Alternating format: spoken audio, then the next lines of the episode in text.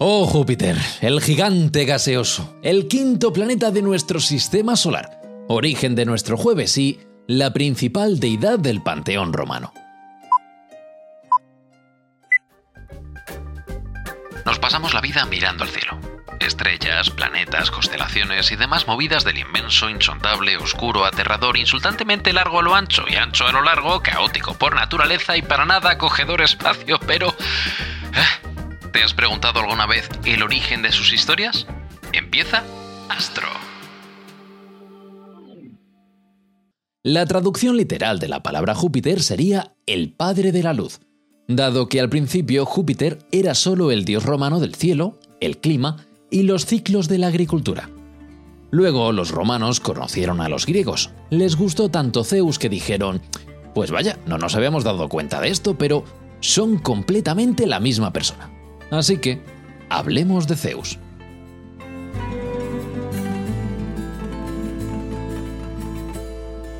Zeus es el señor de los dioses griegos clásicos, el padre de la humanidad y señor del Olimpo. Y también es la definición de libertinaje en la cultura clásica griega. Después de sacar a sus hermanos de las entrañas de su padre Cronos y de darle matarile, se nombra señor de los dioses. ¿Y qué señor de los dioses sería él sin una mujer?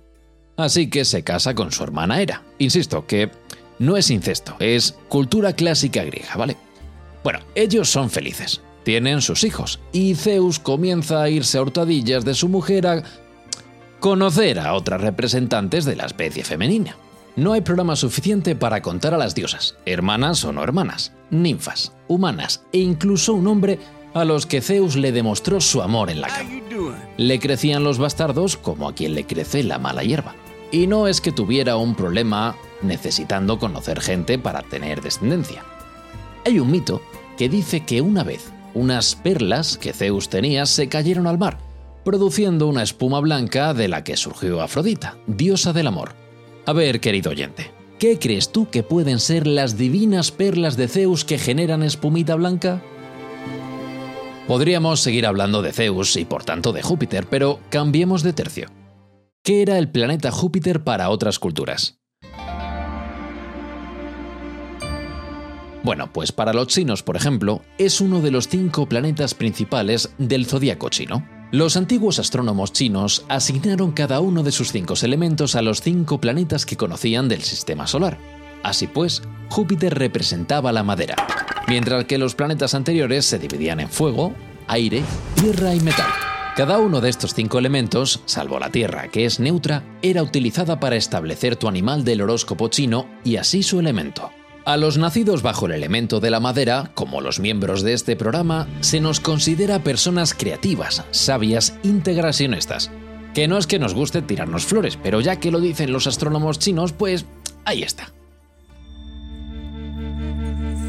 En la cultura hindú, en cambio, el planeta Júpiter se asocia a Brihaspati, una deidad de fuego que aconsejaba a los dioses a la vez que hacía de su maestro gurú. Brihaspati, según nos cuenta la tradición hindú, es un sabio nacido de la primera luz que desterró a la oscuridad, y por tanto es brillante y puro. Existen muchos dogmas morales o dharmasatra que se crean en su nombre y que tratan temas de las responsabilidades del uno con su familia, la sociedad, la ética, las castas y mucho más. Hablemos ahora un poquito de Júpiter como planeta. Vamos a la ciencia.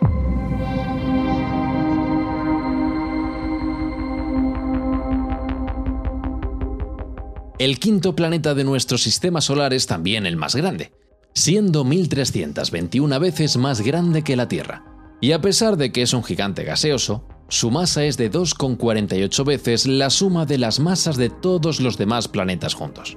Así que sí, es muy pesado y también muy brillante, siendo superado solamente por la Luna, Venus y algunas veces Marte. La atmósfera de Júpiter está formada principalmente por hidrógeno y helio, y carece de una superficie interior definida. Vamos, que no hay una superficie sólida como tal, es directamente hidrógeno comprimido hasta que se convierte en líquido metálico. En su atmósfera es muy visible la gran mancha roja, un enorme anticiclón de 2,5 veces el tamaño de la Tierra cuyos vientos llegan a alcanzar velocidades de 400 km horas. Señora, cuidado con la sombrilla. Además, las nubes de Júpiter están divididas en ciertos cinturones, algunos de ellos oscuros y otros claros, llamados bandas y zonas respectivamente, cambiando entre marrones tono café con leche y blancos tono leche con café. Aquí guion estaba inspirado, ¿eh? Cada uno de estos cinturones tiene sus propias corrientes de aire, que alcanzan velocidades de hasta 500 km horas. Estas altas velocidades ven su efecto ampliado por la rápida rotación del planeta, ligeramente inferior a 10 horas. Es decir, cada 10 horas es un nuevo día en Júpiter. Luego tarda casi 12 de nuestros años en dar una vuelta completa al Sol, así que se acaba compensando. Sin embargo, estas nubes están tremendamente frías, Ojo, ¿eh? A menos 145 grados centígrados. Y es que reflejan casi toda la energía que proviene del Sol, como si fuese un gran espejo, vaya. Sin embargo, la superficie del planeta se encuentra a unos 24.000 grados, lo que provoca que no haya ni un solo cuerpo sólido en la superficie de este planeta. Como es tan grande, a Júpiter también se le llama la aspiradora del sistema solar, al ser tan masivo es una diana perfecta para cometas, meteoritos y otro tipo de estrellas fugaces. De media, Júpiter recibe 200 veces más impactos que la Tierra cada año. Y al ser un planeta de mayormente nubes amarronadas, estos impactos dejan una clara estela en su entrada. Cicatrices negras que han sido fotografiadas por el telescopio Hubble, telescopio sobre el que ya hemos hecho otro capítulo, por si quieres aprender algo más de este increíble aparato. Pero igual que Zeus no sería nadie sin sus amantes, ¿qué sería Júpiter sin sus lunas? Pues los astrónomos desde Galileo debían pensar que no mucho, así que nombraron las lunas de Júpiter en base a amantes de Zeus. Al fin, un astrónomo que sabe poner nombres, debe ser el único, ¿eh? Galileo Galilei, atribuido inventor del telescopio y perseguido por la Iglesia por decir que la Tierra no es el centro del universo, dio nombre a las cuatro principales lunas de Júpiter. Io, Europa, Ganímedes y Calisto. Los cuatro satélites principales son muy distintos entre sí. Io, el más interior, es un mundo volcánico con una superficie en constante renovación. Europa es un mundo helado bajo el cual se especula la presencia de océanos líquidos de agua e incluso la presencia de vida. Ganímedes, con un diámetro de 5.268 kilómetros, es el satélite más grande de todo el sistema solar y está compuesto por un núcleo de hierro cubierto por un manto de roca y hielo. Calisto se caracteriza por ser el cuerpo que presenta mayor cantidad de cráteres producidos por impactos en todo el sistema solar. Aunque si nos ponemos rigurosos, Júpiter tiene 79 lunas distintas. Hay más nombres que en la lista de los reyes godos esa famosa, y se dividen en dos grupos, cuatro satélites pequeños más cercanos a Júpiter que las lunas galileanas y el resto. Son pequeños, están lejos y 17 de ellos no tienen nombre. Todos los demás tienen nombres griegos, pero hay 17 con los que aún no se han puesto de acuerdo. Es el momento de acabar con la tiranía de los nombres aburridos. Desde este podcast proponemos uno que se llame Rodolfo. Aunque no son lunas todo lo que Júpiter tiene girando en torno a sí mismo. Por un lado, tenemos asteroides que toman la curva en Júpiter y a los que se les ha dado nombre de los grandes héroes de la Ilíada, o lo que es lo mismo, son asteroides troyanos.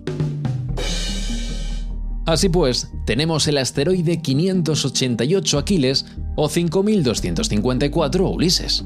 También tiene anillos en torno a sí mismo. Sí, sabemos que los famosos son los de Saturno, porque son los que se ven, pero los anillos de Júpiter son tan finos que solamente las sondas Voyager y Galileo han sido capaces de tomar fotos de ellos.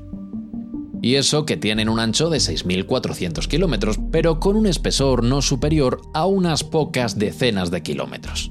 Además, mientras que los anillos de Saturno son de hielo, los de Júpiter están compuestos de polvo, polvo que se especula que ha sido desprendido por alguno de sus satélites y que se ha quedado atrapado orbitando en torno al planeta. Todos estos anillos y nubes y lunas que se siguen descubriendo, pero tan poco conocemos de Júpiter. Pues resulta que sí, querido oyente.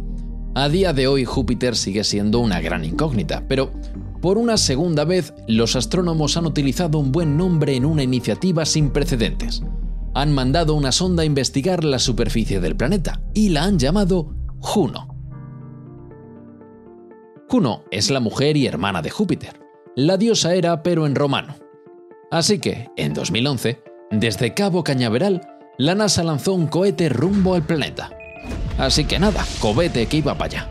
Aunque le salió un poquito gandul, que entre órbitas y giros alcanzó la superficie del planeta cinco años más tarde, en 2016. En estos últimos seis años ha estado mandando fotos, mostrando las primeras imágenes del polo norte del planeta y midiendo la composición y los fuertes vientos de la atmósfera del gran gaseoso. También gracias a Juno sabemos cómo es el núcleo del planeta, puesto que sus mediciones del campo magnético demostraron que el interior de Júpiter era una esfera líquida más o menos compacta de hidrógeno metálico. Y con este último dato, que no tenemos muy claro qué utilidad os va a dar, podemos dar este programa como terminado. Como siempre, esperamos que os haya gustado y muchísimas gracias por escuchar un programa más. Recuerdos a Galileo Galilei, el primer astrónomo del que hablamos que sabe poner un puto nombre chulo. Nos vemos en el próximo programa. Astro otro rato.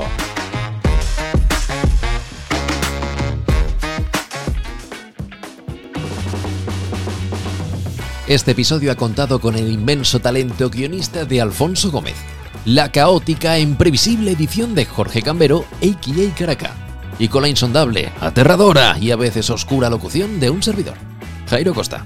Nos vemos en el siguiente episodio de Astro.